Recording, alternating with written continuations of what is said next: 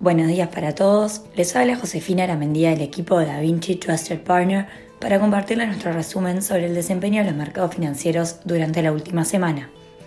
Los mercados financieros globales cerraron la semana acumulando fuertes pérdidas luego de que el mercado interpretara el discurso del presidente de la Fed como hawkish, dado que continuará con su política monetaria contractiva para combatir la inflación, señalando que las tasas se mantendrían elevadas por un tiempo.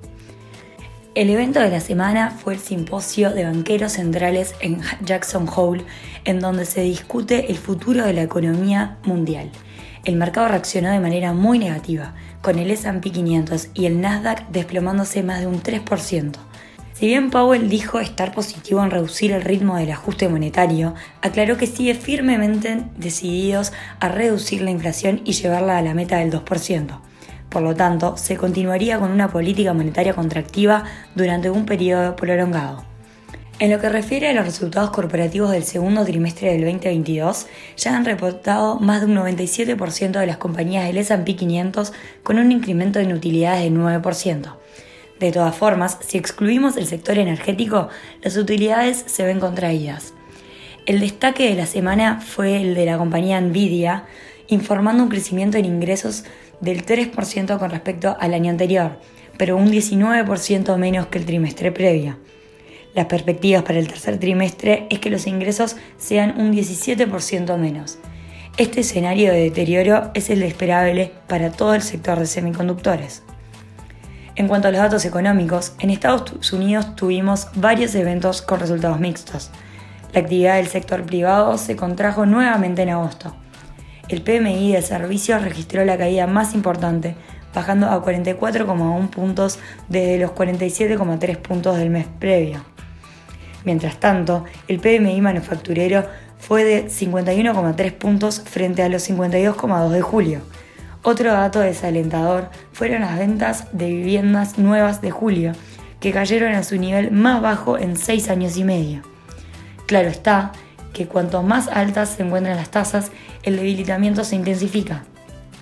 La nota positiva estuvo por el lado de los datos de empleo, con las solicitudes iniciales por desempleo cayendo por segunda semana consecutiva. Estas disminuyeron en 2.000 a 243.000 en la semana que finalizó el 20 de agosto, situándose muy por debajo de los 252.000 que esperaba el mercado.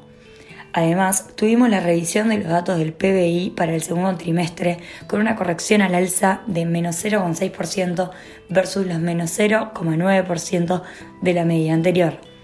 Por el lado de Europa, también se dieron a conocer los resultados preliminares de PMI para agosto que dan cuenta que la actividad retrocede por segundo mes consecutivo, con todos los indicadores en zona de contracción. Por otro lado, los inversores recibieron cierto alivio tras conocer los datos positivos del PBI de Alemania para el segundo trimestre, reportando un crecimiento de casi un 2% respecto al mismo trimestre del año anterior y por encima de las expectativas. En Asia, la agenda estuvo marcada por el gigante asiático, ya que el Banco Popular de China vuelve a recortar los tipos de interés de los préstamos a los efectos de revertir la desaceleración económica. En este contexto, la tasa preferencial de préstamos a 5 años se recortó en 15 puntos básicos a 4,3% desde los 4,45%. Del mismo modo, redujo la tasa a un año en 5 puntos básicos a 3,65%.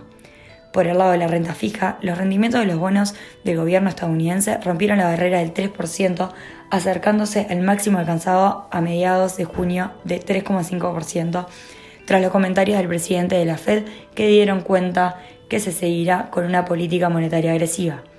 La principal suba estuvo en la parte corta de la curva, ampliando en 10 puntos básicos la inversión de la curva entre los rendimientos a 2 y 10 años. En cuanto a las monedas, el dólar continúa fortaleciéndose, acumulando una suba superior al 13% en lo que va del año y manteniéndose por encima del nivel de paridad con el euro durante casi toda la semana la última vez que las dos monedas alcanzaron la paridad durante un periodo sostenido fue a finales del 2002. Esta semana tendremos varias novedades en cuanto a datos económicos.